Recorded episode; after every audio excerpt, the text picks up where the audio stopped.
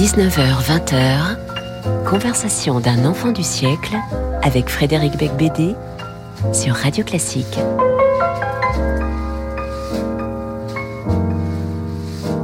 Et je suis très heureux euh, ce soir de recevoir Emma Becker pour une conversation chez La Pérouse, car nous avons déménagé, nous ne sommes plus dans le studio de Radio Classique, nous sommes dans ce très ancien restaurant parisien qui dégage une ambiance assez spéciale, une ambiance euh, peut-être un peu libertine, une ambiance, en tout cas une histoire assez érotique et qui me semble tout à fait adéquate pour euh, parler avec vous, Emma. Bonsoir Emma. Bonsoir Frédéric. Je n'invite pas dans mon émission des auteurs que je n'admire pas. Depuis votre premier livre, vous avez développé un talent exceptionnel, à la fois érotique et analytique, humoristique comme du Woody Allen et digne de Benjamin Constant dans la psychologie.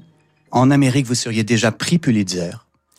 En France, c'est plus compliqué parce que peut-être justement euh, une femme euh, libre sexuellement ça choque aujourd'hui, alors que ça ne choquait pas il y a 40 ans ou 50 ans. Vous avez une explication à ce phénomène étrange? Non, j'ai pas, j'ai pas tellement d'éducation. j'ai tendance à me dire que c'est une espèce de phénomène fin de siècle où on retourne à des vieux euh, complexes, un espèce de vieux puritanisme. Mais ce qui est étonnant, c'est que euh, les Français aiment bien se dire qu'ils sont les plus euh, libérés, les plus polissons qui existent. En fait, je pense qu'ils sont encore très très euh, entravé, ouais, très entravé. Peut-être. Alors je crée immédiatement un nouveau jeu. Je voudrais lire ma critique de votre dernier roman, qui est déjà paru hein, dans le Figaro Magazine, et vous répondez point par point. Donc mhm. vous avez le droit de m'interrompre quand vous voulez, mais comme ça, ça, ça créera une sale ambiance entre nous dès le début de cette conversation. Euh, le titre, c'était Aujourd'hui, Madame Bovary serait nymphomane. Alors, je vous, arrête tout de suite. Euh, je trouve que vous avez le nymphomane un petit peu facile hein, mhm. sur ce point-là. Euh, je crois qu'il faudrait définir ce qu'est la nymphomanie. Moi, c'est vraiment tomber amoureuse que je cherche. C'est pas tellement le rapport sexuel. C'est-à-dire que je crois que quand on baisse bien, ça peut faire tomber amoureux.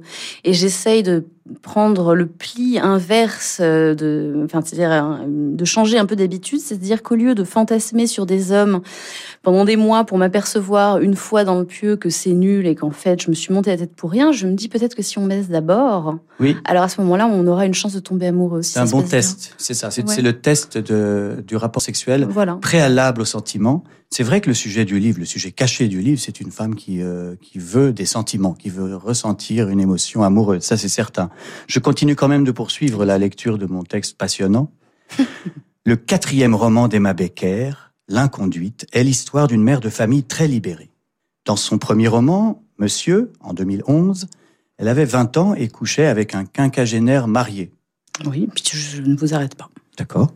Dans La Maison, en 2019, elle se prostituait dans un bordel berlinois pendant deux ans et demi et comparait les performances de la clientèle.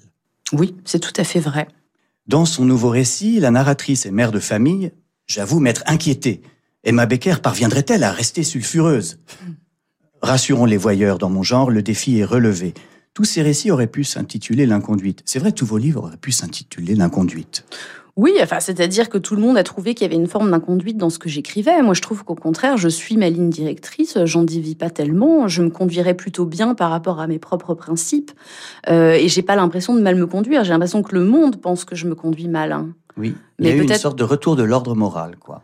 Oui, mais disons que ça a toujours été plus facile pour les hommes d'être libérés sexuellement. Euh, nous, derrière, on essaie de faire ce qu'on peut. Euh. Oui. Oh, il y, a des, il y a des pays où euh, un comportement comme le vôtre serait puni de lapidation au minimum. Mais je me félicite de ne pas être dans ces pays, effectivement, oui. Je poursuis. Emma Becker n'a jamais été aussi libre, comique, à la fois sexy et romantique. C'est notre Anaïs Nin. Elle n'abdique pas sur son désir. Elle apprend à vivre avec. Oui, c'est vrai, j'apprends à vivre avec euh, ce qu'on m'a toujours appris quand j'étais petite, avec euh, cette servitude obligatoire euh, face au désir des hommes. J'essaye de me dégager de ça et de découvrir ce qu'est réellement mon désir à moi. C'est pas facile, c'est pas quelque chose qui se résout en un, en un livre, quoi. Donc c'est un peu ma quête permanente. Et vous êtes mère de deux enfants à présent. Vous avez quitté Berlin pour vivre dans le sud de la France. Vous êtes mariée. Mm-hmm. Ça complique pas un petit peu la, la liberté, toutes ces structures autour de vous? Non, je pense que quand on est trop libre, on le sent plus. Euh, il me faut toujours une petite dose d'oppression pour sentir justement que je suis libre. Et moi, j'ai toujours aimé ce schéma conjugal du 19e, enfin, ce que ce qu'on en dit, c'est-à-dire l'idée d'être marié, mais d'avoir quand même la possibilité, en bonne intelligence avec son mari, d'avoir des aventures à côté, d'avoir des affaires. Euh, et lui aussi, il a cette liberté? Bien sûr, je trouve qu'il faut être cohérent. Je pense que si ça a été compliqué au début parce que je bossais dans un bordel, lui, il avait d'autres nanas à côté.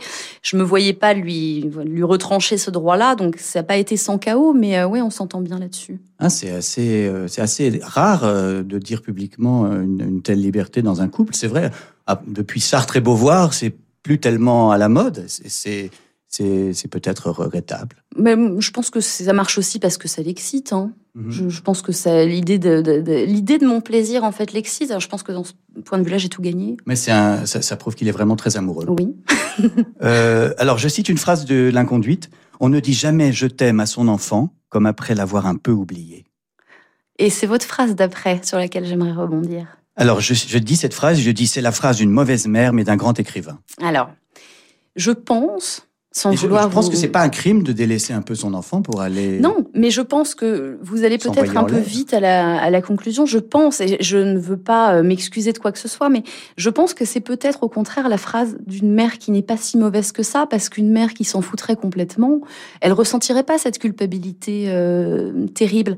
Et je pense que cette phrase-là de, de, de, mon bouquin, elle marche avec un enfant, bien sûr, mais elle marche aussi avec n'importe qui qu'on a un petit peu oublié. C'est cette culpabilité qui, je pense, dit la mère qui essaye d'être bonne, mais comme voilà, comme disait Winnicott, il n'y a pas de mère parfaite, il y a des mères suffisamment bonnes, c'est ce que j'essaye d'être. Très bien. La thèse de ce roman autobiographique, donc je parle toujours de l'inconduite, est simple. L'amour maternel ne doit pas empêcher le plaisir. C'est une question d'organisation. L'inconduite est tissée de scènes émouvantes, sexy, parfois choquantes, mais qui sonnent vraies. C'est le journal désopilant d'une mère obsédée sexuelle. Emma est une Bovary qui refuse de se suicider. Elle est jalouse de l'efficacité des homos. Oui. Ben oui, elle voudrait aussi consommer les hommes sans leur parler, mais les types qu'elle rencontre sur Tinder veulent toujours prendre un verre avant, discuter sur un banc. Quelle barbe c'est vrai, ça c'est un problème. Les hommes sont devenus plus romantiques que les femmes? Non, mais les hommes sont très romantiques avec les femmes, alors qu'entre eux, ils le sont beaucoup moins. C'est-à-dire qu'il y a un côté euh, pragmatique que j'envie, euh, moi, à la communauté gay, justement, cette capacité de faire des plans. Voilà, en 10 minutes, vous avez quelqu'un qui monte chez vous, et puis il peut y en avoir 3, euh, 4 qui se succèdent dans la journée. Pour avoir tenté l'expérience, je trouve que c'est très difficile avec des mecs hétéros, parce qu'il y a tout de suite cette idée de c'est une malade, c'est sans doute justement une nymphomane. Et les hommes se sont brusquement encombrés de pudeur et de délicatesse avec les femmes dont on sent qu'elles ne sont pas vraies. Mhm. Et c'est pour ça que je suis très envieuse de cette liberté sexuelle que les hommes s'accordent et de la façon que les homosexuels s'accordent plus que les hétérosexuels. Oui, les hommes entre eux, c'est-à-dire que brusquement, quand, quand je vois ça, j'entrevois la possibilité d'un monde où on est tous capables d'être hyper cash les uns avec les autres. Mais peut-être ça veut dire que vous voulez définitivement dissocier le sexe de, des sentiments. Alors dans ces cas-là. Non, mais moi c'est pas ce que vous disiez en commençant. Non, mais je suis pleine de contradictions. Moi, ce que j'aimerais, c'est pouvoir, euh, c'est pouvoir, en tout cas, qu'on m'accorde le droit d'avoir envie de baiser sans tomber amoureuse forcément. Je trouve que c'est très compliqué de baiser sans sa tête. Moi, c'est mon grand challenge, c'est de réussir à ne faire que ça, que baiser, que ressentir. Et euh, j'essaye de me libérer de cette tyrannie justement du regard de l'autre, mais c'est compliqué. Peut-être que je cherche pas au bon endroit non plus. Et la communauté lesbienne, est-ce que c'est aussi rapide que les homosexuels mâles? Ça, j'en sais rien. Pour être honnête, j'ai pas tellement d'expérience là-dessus, mais c'est fou quand même de voir à quel point, en fait, les hommes s'adorent entre eux. Ils s'aiment beaucoup plus qu'ils n'aiment les femmes, je crois. En tout cas, ils se font plus confiance. Et je pense que c'est aussi un des grands malentendus de la relation hétérosexuelle. C'est que les hommes imaginent que les femmes ont besoin de quelque chose dont on n'a pas en fait fondamentalement tant besoin. Ce dont on a besoin, c'est qu'on nous écoute et qu'on prenne soin de nous. Et c'est souvent, enfin, c'est compliqué. Oui, oui. On va y revenir parce que on, va reparler de romantisme un peu plus tard. Pour l'instant, on commence en force, hein, puisque nous sommes chez La Pérouse, alors vraiment, on y va. Becker a un don pour décrire les situations les plus cabreuses avec un naturel désarmant. La mort de son grand-père ne l'empêche pas de fumer des joints à l'hôpital et même de s'occuper de son médecin avec un grand sens du respect pour le personnel soignant. Je précise que c'est quand même pas le médecin de mon grand-père, hein. c'est mon médecin à moi. C'est un autre. voilà.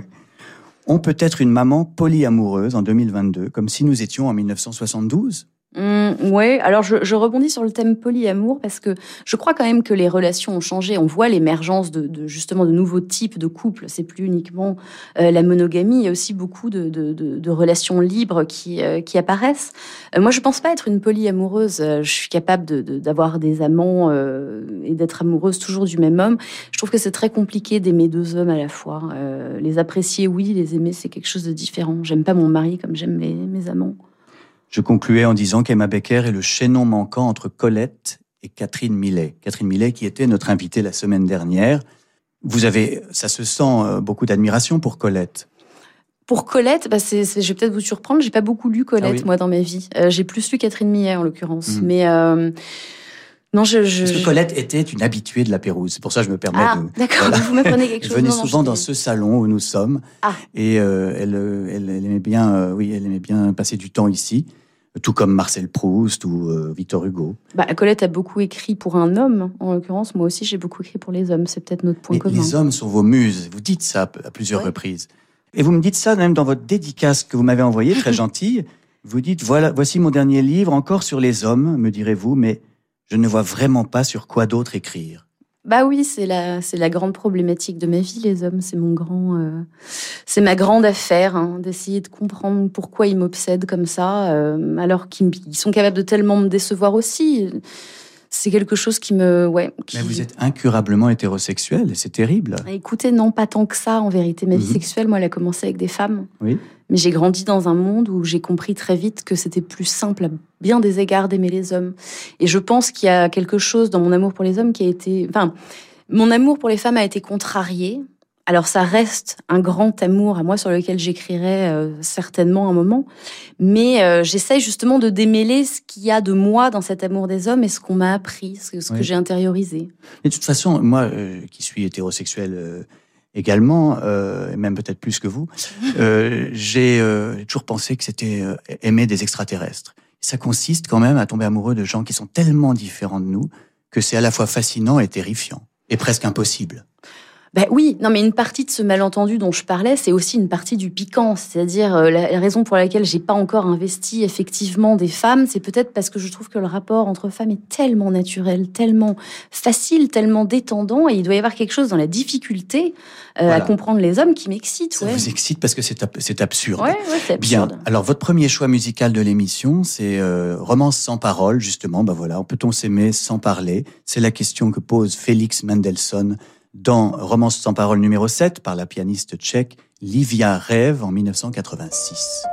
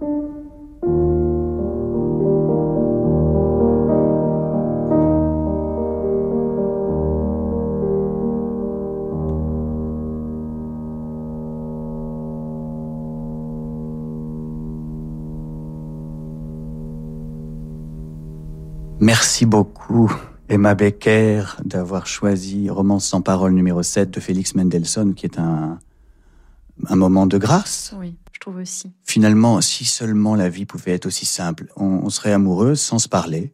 C'est ce que c'est ça votre rêve au fond? Exactement, exactement. On parle trop, je trouve.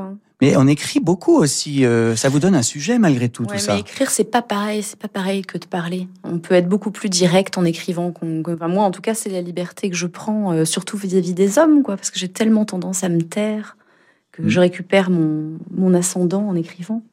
Dans votre livre, ce qui est le plus amusant, souvent, c'est l'impression que vous avez envie de que les mecs arrêtent de baratiner et passent aux actes. Et ça, souvent, euh, il y a des déceptions quand même. Les types ne sont, ne sont pas à la hauteur de, de leurs paroles. Mais non, mais ils sont pas à la hauteur non plus de ce qu'on nous apprend, nous, femmes, des hommes, depuis qu'on est toutes petites. C'est-à-dire qu'on a cette idée que les hommes ne font jamais que désirer. Le but de leur journée quand ils se lèvent, c'est de se retrouver à l'intérieur d'une femme. Je pense que c'est pas si simple que ça. Et puis peut-être qu'ils ont cette envie, effectivement, d'être hyper euh, animaux avec des femmes, mais c'est pas si simple. Enfin, on peut pas attendre des hommes qui soient prêts à n'importe quel moment. Je pense que les hommes ont beaucoup plus besoin de tendresse qu'on nous le dit. Moi, je trouve que c'est extrêmement désopilant, franchement, dans, dans l'inconduite, mais aussi dans la maison. Hein. Vous êtes un auteur comique. ça, c'est une chose que les gens ne soulignent pas assez à propos d'Emma Becker. Vous parlez de la lâcheté des mecs, de, leur fiasco, de leur baratin pour faire l'amour, mais aussi pour ne pas faire l'amour. C'est très fréquent les hommes qui parlent, qui parlent, qui parlent, parce qu'en fait, ils ont la, trouille de passer à l'acte. Il y a, l'ennui conjugal quand même.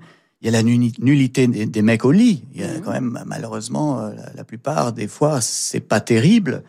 Euh, vous êtes bien plus dur avec nous que Virginie Despentes. Est-ce que vous avez lu Cher connard Elle, nous sauve à la fin, elle, sauve la race des connards à laquelle j'appartiens, et fièrement, elle, elle, nous sauve à la fin. Pas vous, vous, vous êtes très très dur et très cruel. Oui, mais c'est parce que j'aime j'aime les hommes, donc je les châtie bien. Euh, je pense pas, euh, j'écris pas pour essayer de d'apporter un peu d'huile sur le feu à la guerre des sexes. Moi, je pense qu'à d'un point de vue individuel, on aimerait tous se comprendre, on aimerait tous vivre en bonne intelligence. Et je suis dure avec les hommes. Enfin, je je m'épargne pas euh, non, ah plus. C'est-à-dire que je fais, je, je, liste une succession de fiascos, mais j'aimerais bien comprendre pourquoi c'était un fiasco. On n'était pas prédestiné à baiser mal, mais on a trop parlé en fait oui, puis il y a différents types d'hommes, donc on va pas tous les, passer en revue, mais enfin voilà, il y a l'écrivain, euh, enfin le, plutôt le réalisateur d'un certain âge, qui est plus dans, j'imagine, le fantasme que dans, que dans la réalité. Il y a, euh, il y a l'allemand euh, bien en forme, qui finalement est un peu trop bobo pour être porno. Oui. Non, c'est intéressant. Et vous avez finalement, vous traitez aussi un autre sujet qui est peut-être la peur de vieillir, d'une manière cachée on sent que c'est une femme qui se dit merde, je vais peut-être avoir de moins en moins de succès, peut-être que finalement euh, je vais moins exciter les garçons. Et c'est le la douleur de ce crépuscule. Bon, c'est un peu tôt pour parler crépuscule, mais enfin, c'est le sujet. Non, mais c'est le sujet caché du livre. Ben oui, mais ben, vous savez ce que c'est quand on se met à avoir des enfants d'un seul coup, le temps euh, semble s'accélérer. Alors euh, parfois les journées sont très longues, mais en fait, mis bout à bout, c'est très très très très court. Et c'est vrai que bah voilà, on a des enfants, euh, notre corps change, notre perception de nous-mêmes change, la façon dont le père des enfants vous regarde est différente, vous fait pas vous sentir forcément comme la plus belle femme du monde à, n'importe quel moment. Bien sûr que j'ai. Là, il y a une injustice avec les hommes. C'est que par exemple, moi, en vieillissant, j'ai plus de succès que dans ma jeunesse. Mais c'est dégueulasse. C'est dégueulasse. Je suis tout à fait d'accord avec vous, c'est dégueulasse. Mais euh, en même temps, quelque mais en même temps, c'était dégueulasse quand moi, à 20 ans, je prenais des râteaux avec toutes les meufs, alors que vous, à 20 ans, vous aviez euh, un succès délirant. Ah bah oui, d'accord, mais alors ça veut dire que vous, vous allez, vous allez vers votre pinacle. Euh, moi, j'ai l'impression de, de... j'ai eu l'impression, en tout cas, mais peut-être parce que c'est cette histoire avec ce vieux réalisateur qui m'a entraîné dans son marasme. Et d'un seul coup, j'ai ah eu l'impression d'avoir été contaminé par le grand âge, quoi. Peut-être parce qu'il vous a fait de trop grandes déclarations euh, sans, non suivies des faits. Oui, bah c'était un plaisir de pervers, quoi, de s'écrire comme ça. Il y a que ça à dire. Hein. C'est vraiment une perversion. Alors l'inconduite, euh, j'essaie de trouver le sens du titre. Euh, est-ce que c'est tester les limites de sa liberté sans soumission à la morale bourgeoise? Donc, donc là, c'est là où Madame Bovary intervient, si vous voulez. Mmh. Mais la morale bourgeoise d'un côté, mais pas non plus la morale puritaine, féministe ou néo-féministe. Vous essayez de slalomer entre ces deux écueils, quoi. Bah, euh, C'est-à-dire que effectivement, il y a les combats féministes et j'essaye d'apporter aussi ma pierre à l'édifice. Mais euh, moi, quand je vois des hommes et des femmes, je vois, euh, je vois des êtres humains, ça paraît complètement con, mais qui essayent de, de, de se rapprocher les uns des autres de manière parfois hyper maladroite. moi, c'est ce rapprochement qui m'intéresse en fait. Je trouve que d'un point de vue individuel, il n'y a pas tellement de questions de lutte sociale. C'est vraiment comment est-ce qu'on fait pour être moins seul l'un avec l'autre. Mhm. Donc voilà. Est-ce que vous pensez que vous avez écrit un roman engagé? Par exemple, engagé, je veux dire, dans l'idée que euh, une femme pourrait ne pas choisir entre être la bonne maman bobo ou être la néo-féministe radicale lesbienne euh, remontée en guerre contre les hommes. Est-ce que euh, vous cherchez une troisième voie C'est ça, être engagé, parce que je pense que c'est juste avoir un peu de bon sens. Je pense que quand on devient mère, on n'est certainement pas que mère, ce serait absolument abominable. Mmh. Et je constate quand même, bah, voilà, par des retours de, de lectrices majoritairement, que euh, les choses concernant la maternité n'ont pas tellement changé depuis les années 50. Euh, c'est-à-dire, euh, oui, on, a peut-être un petit peu plus de liberté, mais enfin, s'il y a encore quelqu'un qui a un, lien autour du cou, c'est quand même encore, encore les mères. Vous savez que vous auriez très bien pu intituler ce livre La maman et la putain, et le chef-d'œuvre de Jean Eustache. C'était peut-être trop simple. C'était peut-être déjà pris. C'était déjà pris aussi, ouais, ouais, tout à fait. Qu'avez-vous pensé de la loi française consistant à mettre des amendes aux clients de prostituées? Attention, question dangereuse. non, bah, j'y réponds avec toute ma naïveté. Euh, bah, c'est une connerie évidemment. Enfin, je veux dire, c'est encore une façon euh, d'empiéter sur le territoire euh, des travailleuses du sexe. Je veux dire, vous pouvez pas, si vous vendez quelque chose mais qu'on n'a pas le droit de vous l'acheter, c'est encore une façon de vous fermer le bec et de vous faire crever de faim en silence. Euh, je me souviens, vous aviez publié une tribune à cette époque-là qui s'appelait Touche pas ma pute et qui avait été reçue de manière euh, très violente. Très violente. Euh, peut-être parce qu'elle venait des hommes et qu'il fallait plutôt des, des, femmes pour dire, pour parler de ce. Mais je remarque que parce que c'était écrit par des hommes, on vous a beaucoup plus écouté que quand euh, ce sont les travailleuses du sexe qui publient quelque chose en essayant de revendiquer le droit de pas mourir de faim. Mm. Euh, je pense qu'il nous faut des alliés chez les hommes et chez les clients, évidemment. Mais est-ce que c'est aux clients d'ouvrir la bouche sur ce sujet? Je sais pas. Peut-être le monde. Vous pensez qu'en Allemagne, les, la loi est plus saine? Non, je pense pas qu'elle soit forcément plus saine. Enfin, c'est ce que je pensais en tout cas au début. Et puis, j'ai, en discutant un petit peu justement avec les collègues françaises, j'ai compris que la légalisation, ça empêche notamment les femmes euh, ou enfin, les travailleurs et les travailleuses du sexe qui n'ont pas de papier, euh, ça les empêche de bosser. Et on sait que la prostitution, c'est aussi une solution de dernier recours pour les femmes qui n'ont absolument aucun autre choix. Donc, dans ce sens-là, la légalisation, euh, c'est pas ce qu'il faut. Ce que, ce que les travailleuses et les travailleurs réclament, euh, c'est la décriminalisation. Mmh. Et le système en Allemagne est loin d'être parfait.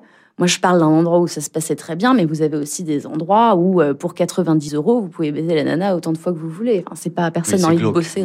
Donc là, euh, on faisait allusion à votre précédent livre, La Maison, publié en 2019, qui a fait un peu scandale. C'est vrai que vous avez été, et surtout attaqué par des féministes plus que plus que par euh, voilà. Oui, mais ça, par les bourgeois. On n'a jamais exactement les alliés qu'on pense avoir. C'est-à-dire que dès qu'un homme me défend sur ce sujet-là, j'ai tout de suite, je me dis est-ce qu'il m'a bien lu? Parce que je pense que je, c'est pas du tout un plaidoyer pour les hommes ou pour les clients euh, la maison. Non, non, au euh, contraire, ils sont tous un peu ridicules, plutôt pathétiques. Mais vous avez de la tendresse pour le pour la misère sexuelle. Bah j'ai ouais, alors j'aime pas le terme de misère sexuelle, mais ouais pour la solitude. En tout cas, j'en ai. je pense pas que ce soit un droit de baiser. Je pense que ça se mérite. C'est comme tout. Faut faire montre de, de qualité qui vous permettent de baiser. C'est pas un droit. Par contre, la solitude, c'est quelque chose qui m'émeut beaucoup.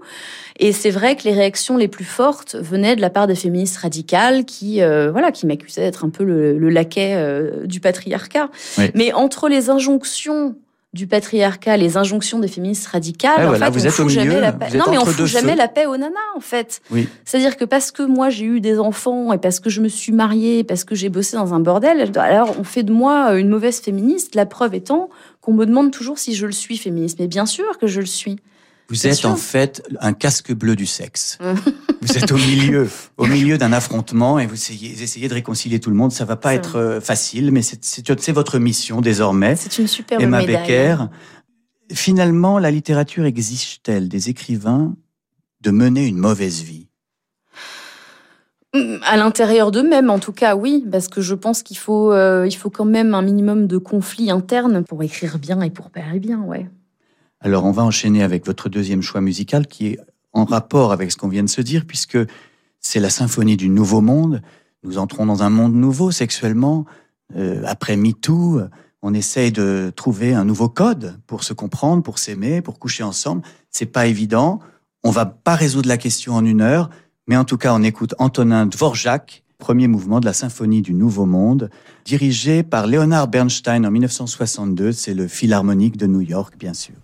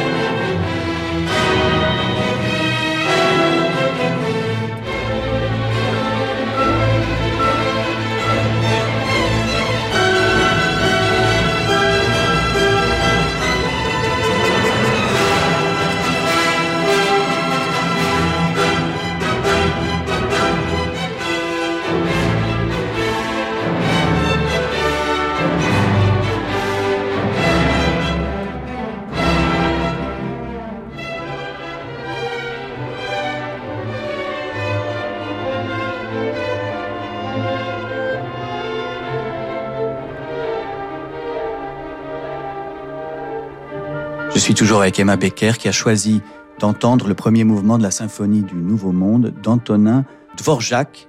C'était donc Leonard Bernstein qui dirigeait l'orchestre philharmonique de New York en 62. Pourquoi ce choix? Parce que mon père adore la symphonie du Nouveau Monde. Vous voyez comme quoi je suis quand même une bonne petite Ah, c'est gentil, c'est bien. Tout de suite, euh, un petit peu de, de commerce. Demain à 21h, Sacha Goetzel dirige l'Orchestre national des Pays de la Loire le pianiste Rudolf Buchbinder ouvre le concert avec l'un des plus grands chefs-d'œuvre de Brahms, le deuxième concerto pour piano. Au programme également la symphonie fantastique de Berlioz. L'émotion des concerts, c'est sur Radio Classique.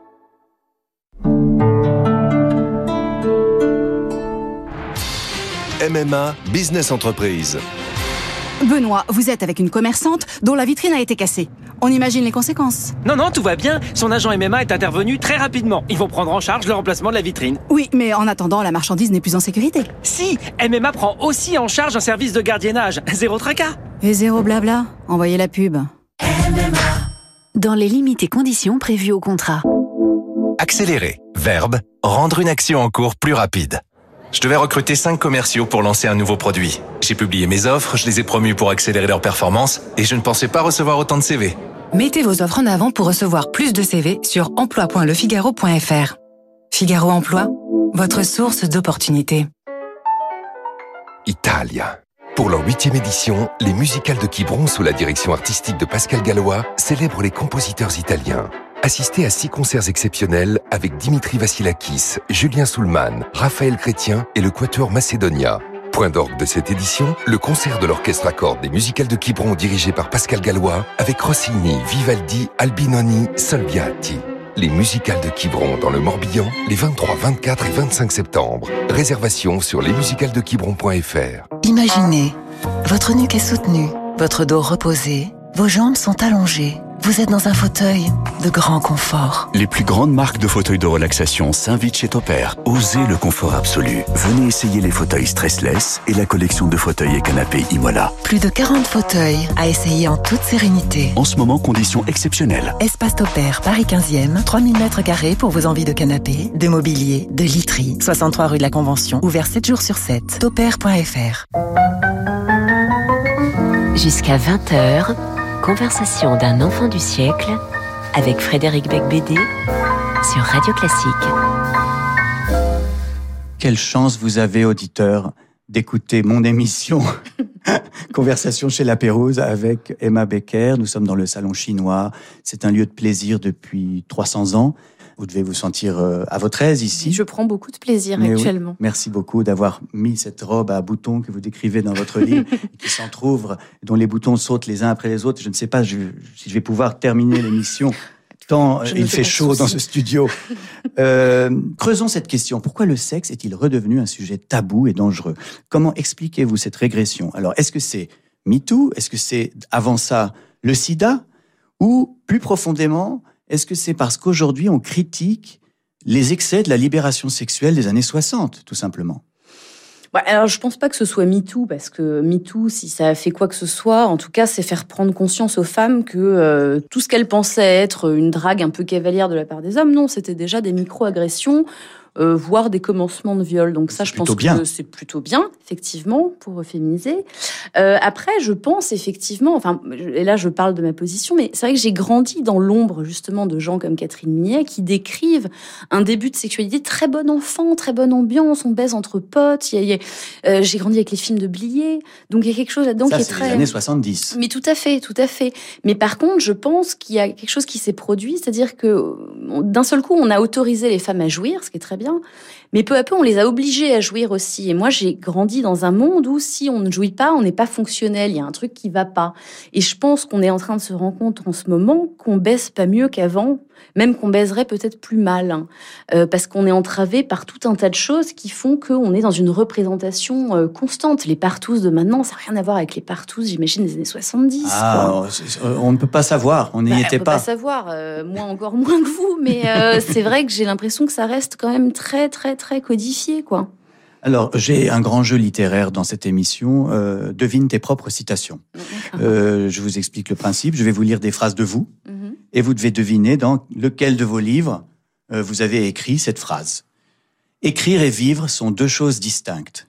Oui, mais pas quand on écrit comme moi, pas quand on vit dans la perspective d'écrire. Ma vie n'est pas intéressante, ça n'est rien qu'une vie parmi des milliards d'autres. La différence, c'est que j'ai la présomption de penser qu'elle mérite d'être racontée. Ma raison d'être sur cette terre se résume tout entière à ce culot. C'est la conduite. Oui, c'est dans la conduite. Vous pensez que l'écriture à la première personne, c'est dangereux? Est-ce que vous avez des proches qui sont furieux, par exemple? Non, je pense que c'est pas plus euh, dangereux qu'autre chose. Je pense que c'est plus dangereux d'écrire euh, sous pseudo ou d'écrire à la troisième personne parce que en fait vous êtes découvert très vite et d'un seul coup vous avez l'air honteux de ce que vous écrivez. Oui, mais enfin vous vous, vous dites je et vous racontez des choses qui peuvent euh, comment dire créer des dommages collatéraux. Ça n'est pas arrivé. Non, j'ai la chance d'avoir une famille euh, qui, qui comprend tout à fait ce que je fais. Euh, non, j'ai pas, ça c'est pas quelque chose qui me tracasse. Non, mais creusons cette question. Euh, par exemple, Raphaël Antoven, quand il a écrit Le temps gagné, il a été brouillé avec toute sa famille. Serge Dubrovski, sa femme, s'est suicidée durant la rédaction du livre Brisé en 89. L'écrivain que j'admire beaucoup, Karl Ove Knosgaard, euh, sa famille a tout tenté pour l'empêcher de publier Mon combat euh, en 2009. Elle, qualifie, euh, sa famille qualifiait le livre de littérature de Judas. Mm. c'est quand même voilà. Ben, c'est que des hommes, non Oui, au hasard, je, dirais aussi Emmanuel Carrère, qui a reçu des lettres d'avocat de son ex-femme au moment de yoga. Donc, mm. Vous, vous, n'avez pas eu de, de problème avec l'autobiographie extrême que vous pratiquez? Bah non, parce que je crois que les gens qui seraient susceptibles de me traîner en justice, j'ai des choses plutôt gentilles sur eux. Euh, je crois que je réserve mes vengeances mesquines pour les mecs dont je me suis euh, fait toute une histoire et qui m'ont déçu et qui, pour la plupart du temps, ne parlent pas français en fait. Donc euh, c'est ça. Voilà. Votre truc, c'est de vous attaquer aux étrangers. Exactement. Quelle lâcheté. vous avez tout compris. Alors, une autre phrase de vous. Vous dites dans quel livre vous l'avez écrite, si vous en souvenez. Les femmes baisent pour un tas d'excellentes raisons qui n'ont rien à voir avec le plaisir physique. C'est la maison. C'est dans la maison en 2019. Quelles sont ces raisons qui n'ont rien à voir avec le plaisir physique? Ben, faire plaisir, déjà. Je pense que la femme est généreuse naturellement. Parce que non, elle a été formatée à être généreuse. elle a été formatée à. Bah, quand vous avez un mec qui vous souffle dans le cou à 3 heures du mat parce qu'il n'arrive pas à dormir, c'est vrai qu'au bout d'un moment, vous vous dites bon, bah, c'est bon, je vais faire ce qu'on ce qu'on s'attend à ce que je fasse et comme ça, ah on dormira. C'est un viol conjugal. Bah oui, vous avez raison. Et je suis pas en train de dire que c'est bien. Je dis que c'est quelque chose qui se produit très fréquemment dans le couple hétérosexuel. Et puis les femmes baisent aussi pour se sentir désirées, pour se sentir jolies. Parfois, elles baisent aussi pour couper court à une soirée qui n'en finit pas. Enfin. Vous connaissez la phrase de Jay McInerney qui est assez drôle. Il dit euh, les, les, hommes parlent aux femmes pour coucher avec elles, et les femmes couchent avec les hommes pour pouvoir leur parler. Ouais, bah c'est pas totalement faux, je crois. Exactement. Alors une autre phrase de vous. Et moi, tu crois que j'aime ça, être une huître quand tu n'es pas là, constamment ouverte à attendre tes messages et tes appels, à les attraper au vol, être une chatte en chaleur qui se tortille, croupe en l'air sur le mur en bas de chez toi, miaulant à s'en fendre l'âme avec sa petite fente trempée, attirant sans le vouloir tous les mâles à la ronde. Et qu'est-ce que je peux bien faire dans mon obsession morbide de toi, à part les laisser me prendre pour passer le temps en mourant d'envie de leur marbrer la gueule à grands coups de griffes Tu crois que ça me plaît? Me forcer à ne pas penser à toi des journées entières, avec l'espoir dérisoire que mon silence tuera le tien? C'est monsieur. Oui. C'est monsieur. C'est cette fameuse liaison avec un chirurgien de 45 ans, alors que la narratrice en a 20. Mais ce qui est très drôle, c'est que je parle tout le temps d'être excitée sexuellement par ce type, et en fait, c'était vraiment euh, le début d'une espèce de schizophrénie euh, sexuelle en moi, c'est-à-dire qu'il m'excitait tellement intellectuellement que physiquement, j'arrivais pas du tout à être là, j'arrivais pas du tout à être excitée. Ah, donc c'est là, il y a une part de fiction. Oui, bien sûr, parce que je savais qu'il allait me lire et j'avais envie de l'exciter. Mais vous êtes, alors j'ai posé une question dangereusement morale. Est-ce que finalement vous êtes romantique, c'est-à-dire que ce que vous cherchez à travers toutes ces aventures, c'est l'amour? Ouais, exactement. Je pense que je suis quelqu'un de très romantique et je pense que c'est pour ça que j'essaye de me servir des armes qu'on m'a données, à savoir la sexualité, pour essayer de trouver une capacité d'entendre. Je pense que quand on baise et qu'on baise bien, il y a la possibilité, en tout cas la tentation de partager un autre langage que celui-là. Et euh, comme je vous le disais au début, j'essaye de pas perdre de temps, quoi. Je vais pas euh, pendant trois mois investir un mec pour me percevoir qu'il bande pas, quoi. Enfin... je, je, cite une autre phrase. Je t'aime et je crains de m'égarer. Je sème des grains de pavot sur les pavés de l'anamour. C'est Gainsbourg. C'est Gainsbourg. dans la conduite.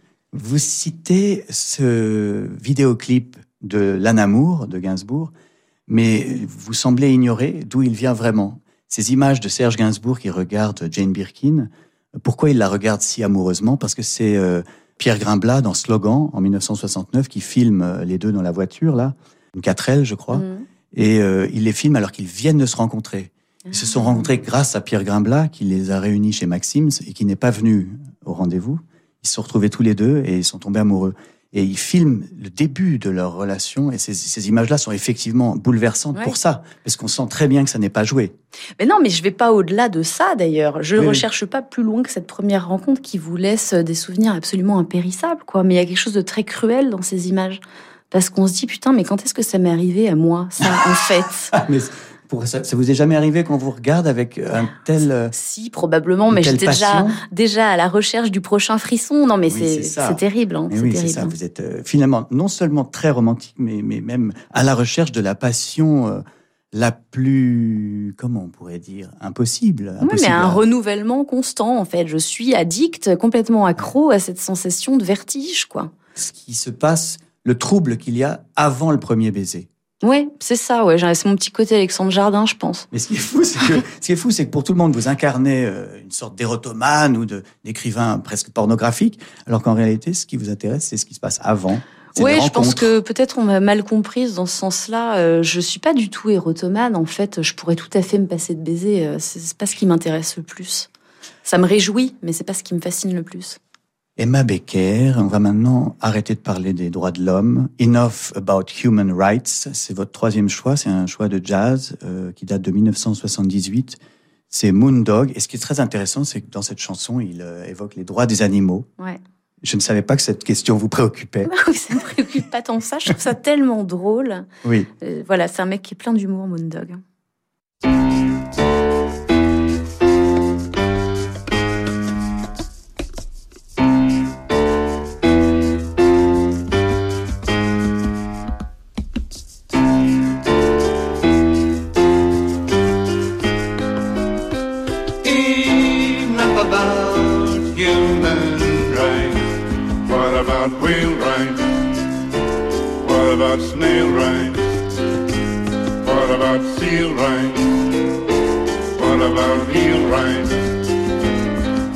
about coonlight? What about moonlight? What about lamplight? What about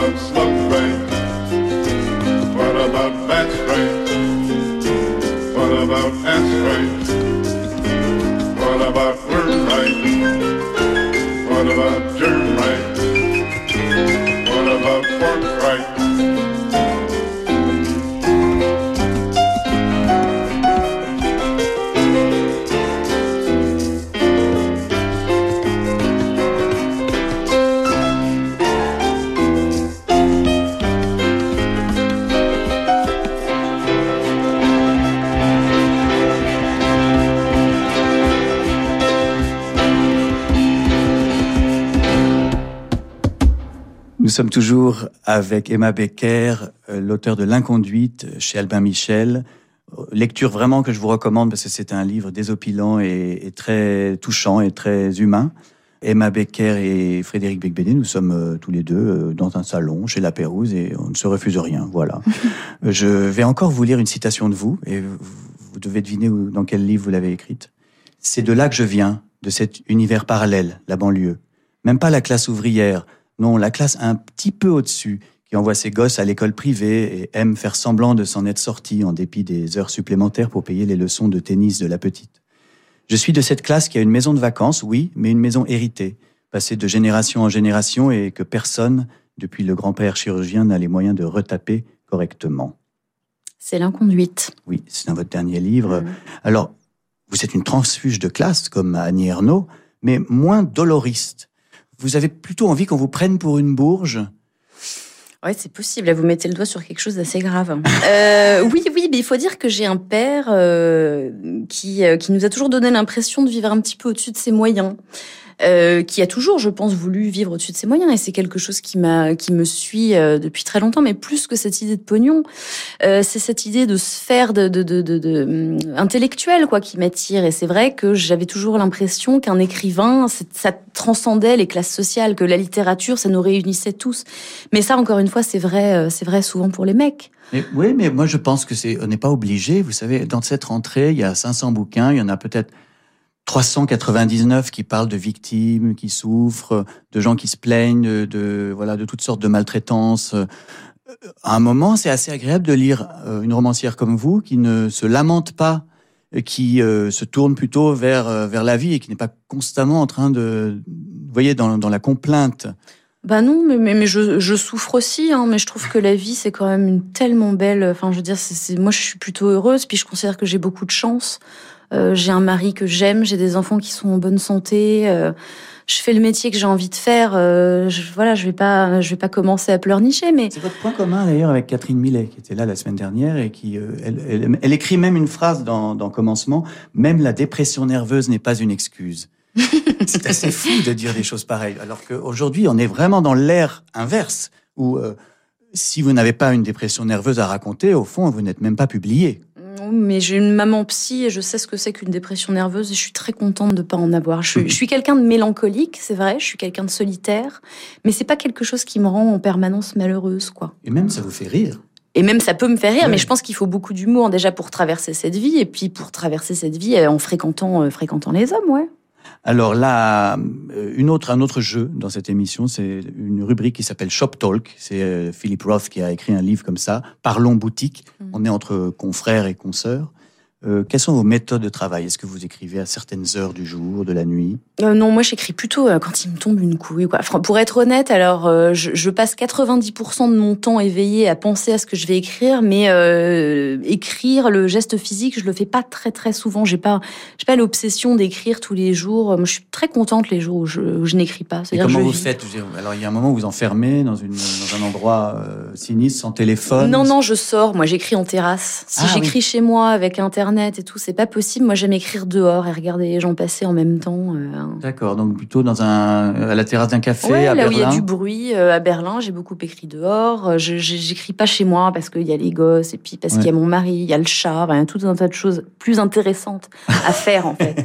c'est pas une, une astreinte pour moi d'écrire, c'est pas une vocation, c'est, c'est quelque chose que je fais. Quand j'en ai envie. J'ai pas envie que ça devienne une discipline. Donc vous attendez l'inspiration ouais. plutôt que euh, la discipline, comme euh, Amélie Nothomb nous a dit qu'elle écrivait tous les jours à 4 heures du matin, vous voyez. Ah bah alors, oui, oui. Alors non, moi à 4 heures du matin, je pionce et euh, très franchement, non, j'écris quand j'ai de l'inspiration parce que je trouve ça désespérant d'être devant son fichier et d'avoir rien à dire, quoi. Je oui. me relis beaucoup, par contre. Il y a euh, pas mal de drogue un peu dans ce livre. Hein. Ça mmh. fume des pétards, parfois ouais. ça prend de la cocaïne. Ouais. C'est vraiment honteux. Je, mais je sais, vraiment, je, je vois votre jugement. Oui. mais ça, ça, participe de votre écriture? Vous avez besoin de ces euh, adjuvants? J'ai beaucoup écrit Monsieur en fumant, ouais, oui. parce que euh, je sais pas, peut-être que j'avais des peurs qui disparaissaient à ce moment-là. Je trouve que la coke c'est pas du tout le bon truc pour écrire parce que on a envie de tout, mais pas d'être enfermé dans son propre monde. Je suis d'accord. Par contre, bah, l'alcool, un peu de vin? Non, non, je bois de la pas. bière. Non. non, mais non, je fume. Donc j'évite de mélanger les deux. Ah oui, J'ai choisi mon arme. Sinon on est malade. Bah oui. Euh, à la fin de votre livre, alors il y a quelque chose d'assez frappant et d'assez étrange, comme un, comme un cheveu sur la soupe, mais très émouvant. C'est une allusion aux mamas and papas. Et donc, je voulais vous faire une surprise et vous faire entendre cette magnifique chanson que vous citez dans L'inconduite, Dedicated to the One I Love, 1967.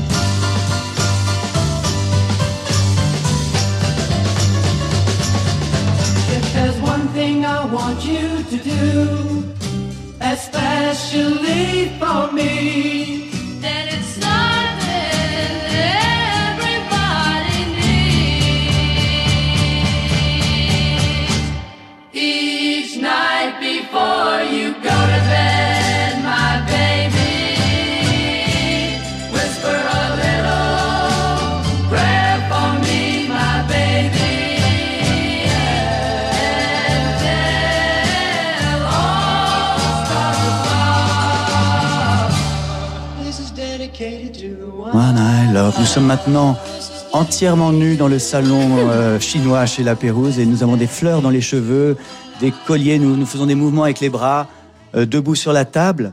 Emma Becker, euh, à la fin de l'inconduite, vous, vous parlez de cette chanson et de ce groupe et vous rappelez des choses épouvantables sur ce qui s'est passé entre euh, donc le compositeur du groupe, euh, John Phillips, et sa fille Mackenzie Phillips. Est-ce que vous pouvez m'expliquer pourquoi vous racontez cette histoire? Quel rapport avec Bah, votre c'est marrant, inconduite? mais je sais pas, je, je vois pas tellement en fait le rapport. C'est peut-être une façon d'expliquer la colère qui peut me prendre à certains moments quand je réfléchis justement à cette obsession que j'ai pu avoir des hommes. Parce que finalement, dans tout mon éveil affectif, sexuel, il y a aussi eu les Beatles, il y a aussi eu les Mamas and Papas. C'est pour ça que j'ai commencé à aimer l'idée des hommes en bande. C'est parce que j'étais amoureuse de John Lennon, mais que je voulais pas laisser les autres de côté. Et j'ai grandi comme ça dans une vénération de cette époque. Et quand j'ai lu ce bouquin, euh, enfin le, Le bouquin livre de Mackenzie Ouais, ouais. Phillips, la, la fille du, du Voilà. patron du groupe Les Mamas and Papas. Voilà, Il faut raconter un peu ce que- ce qu'elle raconte. Ben, elle raconte en fait que voilà, elle grandit avec ce père euh, qu'elle idolâtre, euh, qui, est- qui est vraiment un des plus grands musiciens de cette époque-là. Et euh, très tôt, elle commence à prendre de la cocaïne. Euh, bon, quand je dis très tôt, c'est je crois vers 9-10 ans quand même. Donc euh, voilà, donc son père n'est jamais là. Son père passe sa vie à lui poser des lapins. Enfin, une, une relation assez terrible. Sauf que à un moment, euh, ils ont commencé à avoir une véritable relation euh, sexuelle, affective, qui Donc, a incestueuse. incestueuse qui a commencé dans un contexte évidemment de drogue, d'alcool, euh, tel que bon bah voilà aux petites heures du matin on sait plus trop avec qui on est dans la piole. C'était dans les années euh, fin Bah, 60. Ouais, 70, je dirais 75. Et moi, ce qui m'a beaucoup frappé, c'est que elle a, euh, mais tout à fait comme Anaïs Nin avec son père, euh, cette tentation de constamment voler au secours de son père, c'est-à-dire d'excuser ce qui s'est passé et, et- et de, de pardonner son père en permanence. Et moi, c'est quelque chose qui m'a euh, bouleversée parce que en fait, c'est vrai que je, je- on passe en fait notre vie à essayer de se remettre euh, des hommes qu'on a aimés, de notre père, de et ça m'a. c'est un peu c'est quelque chose dont on sent que vous parlez de ça à la fin du livre, comme si vous annonciez le prochain. C'est- pas comme ça que je le conçois, je, mais, mais, mais c'est vrai Une sorte de rosebud. Comme si c'était votre rosebud. Tout d'un coup, vous avez envie de vous effleurer la question. Alors, je ne dis pas qu'il s'est passé quelque chose avec votre père, mais en tout cas, on sent que vous dites finalement, bah oui, si j'ai cette obsession pour les hommes, si les hommes sont mes muses, si je veux qu'ils tombent amoureux de moi, si je veux qu'ils me désirent tous, c'est qu'il y a quelque chose lié à votre enfance. Parce que je veux que les hommes me pardonnent, je veux que les hommes m'aiment de manière inconditionnelle, et en cela, je suis pas très différente d'une petite fille qui cherche tout le temps le regard de son père. Mais ce qui m'a bouleversée là-dedans, c'est la hein, violence. Vous pouvez vous allonger par terre pour, pour vous confesser. C'est la violence en fait des hommes qu'on passe notre vie à intérioriser pour essayer d'en faire quelque chose de, de beau, quelque chose de nouveau. Et, et ça, ça a beaucoup ébranlé la, la tendresse que j'avais pour les hommes et ce que je croyais du désir des hommes en fait. Je veux quand même euh, rectifier quelque chose. Tous les hommes ne sont pas comme John Phillips, Ah, en non. train de baiser avec leur fille de 10 ans. Et c'est vrai que si la musique des Mamas and Papas est très très pure et, et éternelle, euh, ça peut aussi être un- une ordure euh, dans la vie. Mais tout à fait. Mais moi, ce qui m'a frappé, c'était que les années 60, avec ma perspective, c'était un truc miraculeux. Et qu'en fait, en lisant ça, je m'aperçois que c'était un espèce de trip sous acide qui ne finissait jamais. Et que qui est-ce qui se retrouve broyé, en fait, dans cet engrenage? C'est toujours les mêmes. C'est toujours les femmes qui doivent rester pour élever les gamins, qui essayent de sauver leurs gamins de l'influence délétère d'un père qui est constamment sous speed, sous coke, tout ça. Et, et je me suis dit, mais en fait, c'était une sorte de cauchemar aussi, ces années 60-là. Oui, alors donc au fond, euh, il y a une contradiction là, parce que vous, vous semblez vouloir restaurer la liberté sexuelle de cette époque-là, mais peut-être que la liberté sexuelle extraordinaire de cette époque-là était livrée avec ces excès, Bien sûr. horreurs, ces abus, ces viols, ces incestes. Mais plus que la liberté sexuelle de cette époque-là, non, c'est la joie que j'avais l'impression de sentir. J'avais l'impression, et, et détrompez-moi, peut-être que je me trompe, mais qu'il y avait une joie et un espoir qu'il n'y a plus du tout aujourd'hui. Et je pense que c'est naturel de vouloir tendre vers ça. Je pense que c'est terrible d'avoir ça euh, dans le rétroviseur. C'est terrible. Moi, je suis non, je suis comme vous. Je suis jaloux de mes parents et je suis euh, nostalgique de la période qui a précédé ma naissance. Mais même les années 80, on avait l'air de s'éclater. Par Oui, rapport oh, on s'est bien amusé. Bah oui, oui, je trouve aussi, ouais. On s'est bien amusé. Merci infiniment, Emma Becker, d'avoir passé une heure à parler de littérature et des hommes et des femmes et de ce problème éternel et insoluble. Euh, Merci de m'avoir invité. Nous entendons Misty, ça veut dire que nous rentrons de nouveau dans la brume. La brume, le mystère des sentiments et des rencontres. Qui est-elle, cette Emma Becker, au fond? Est-ce qu'elle est fleur bleue? Est-ce qu'elle est une actrice de X? Tout simplement peut-être une femme, un écrivain. Merci à tous. Je remercie également Philippe Gau pour la production, Mathieu Roch-Lago pour la réalisation et Jérémy Bigori pour la programmation musicale. C'était Conversation chez la Pérouse avec Frédéric Becbédé. À la semaine prochaine, vendredi 19h.